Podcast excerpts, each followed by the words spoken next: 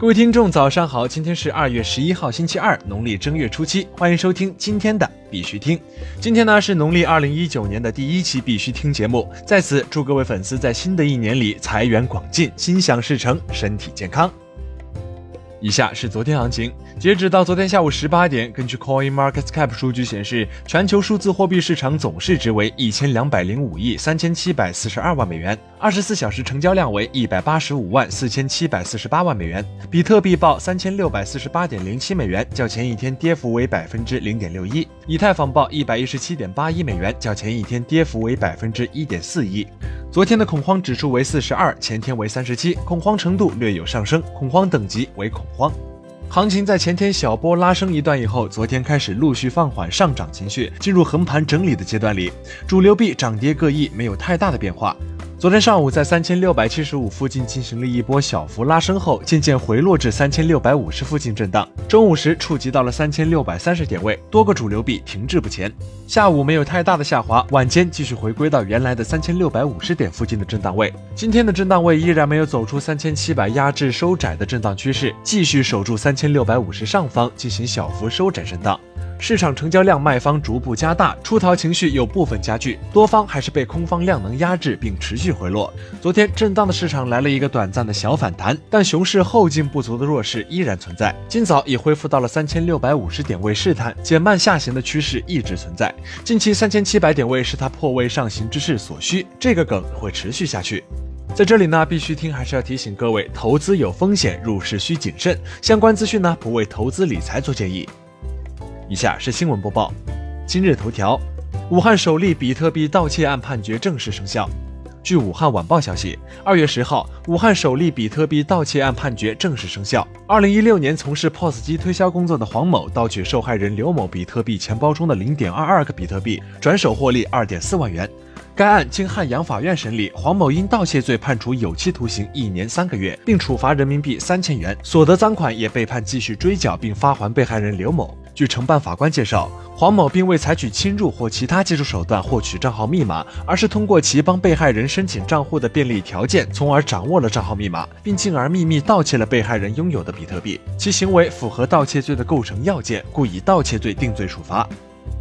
菲律宾联合银行推出加密货币 ATM。据 Bitcoin 点 com 消息，据报道，菲律宾最大的银行之一菲律宾联合银行正在推出符合 Banco Central NG Pilipinas 规范的双向加密货币 ATM。在菲律宾，中央银行监管加密货币用于提供金融服务，特别是用于支付和汇款。国内新闻：二零一九年福建省政府工作报告表示，大力发展区块链等产业。据中国新闻网消息，福建省二零一八年三点五八亿元的生产总值中，数字经济规模已超万亿元。二零一九年福建省政府工作报告具体指出，将深化数字福建建设，加快数据资源整合共享，大力发展大数据、物联网、人工智能、五 G 商用和区块链产业。浙大主任张瑞东表示，支持区块链创新，但不意味着会从国家层面推出加密货币。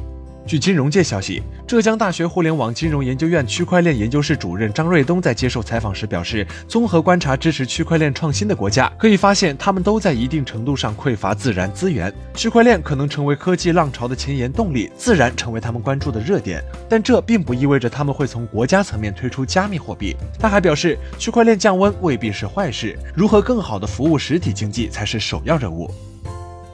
XOXOEX 货币深圳 Club 正式运营。目前由 XOXOEX 交易所运营的火币深圳 Club 正式启动，诚邀行业项目方、媒体方等品牌团队入驻。此前，火币 Club 品牌已经成功落地上海。作为火币 Club 深圳城市节点，XOXOEX 获得了与火币深度合作的机会。届时，XOXOEX 与火币将为入驻团队提供场地、人员、资源、项目孵化、区块链应用试点、人才培训实训基地等服务。详情可见原文链接。区块链跨境汇款或让菲佣每年节省一亿港元汇款费。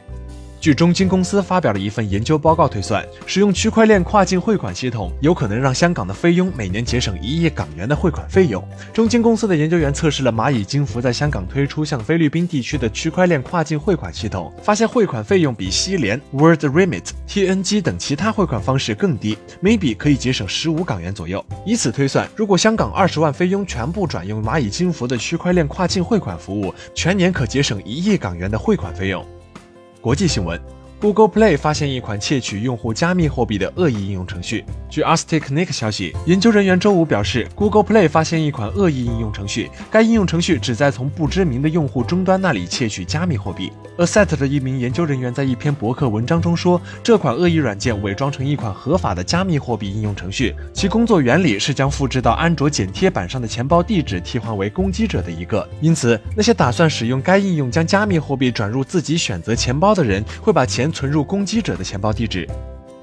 欧洲区块链活动将于四月二号到三号在维也纳举行。据 Trust News 消息，四月二号到三号，欧洲各国将在维也纳举行区块链活动。此次活动的主要主题是关于政府、商业、医疗、能源、银行、供应链和移动领域对于区块链的应用。会议重点是促进公共和商业部门、科学和研究、艺术和技术之间的对话，并在这些行业部门之间建立桥梁。欧盟数字经济与社会专员玛利亚·加布里尔、微软、IBM 和埃森哲、，Happylager、Bitfury、Bitman、Raffensen Bank International、VN Energy 和默克、德国汉莎航空公司以及 Binance 公司的代表等拟将出席该活动。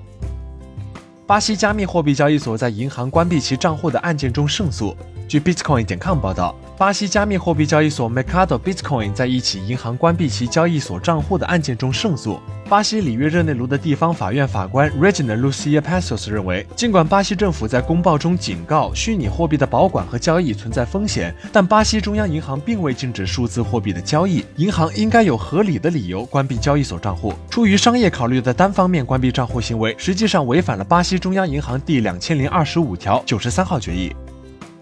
瑞士信贷使用区块链技术完成基金交易。据砍柴网消息，近日，全球投资银行瑞士信贷和葡萄牙 Banco Best 银行已使用区块链技术完成了基金交易。据悉，金融机构可以通过区块链平台 Funds DLT 处理基金交易的各个过程。Funds DLT 旨在通过使用区块链技术和智能合约来提高基金交易处理的效率。据称，将缩短从订单交付到交易处理的请求和结算之间的时间。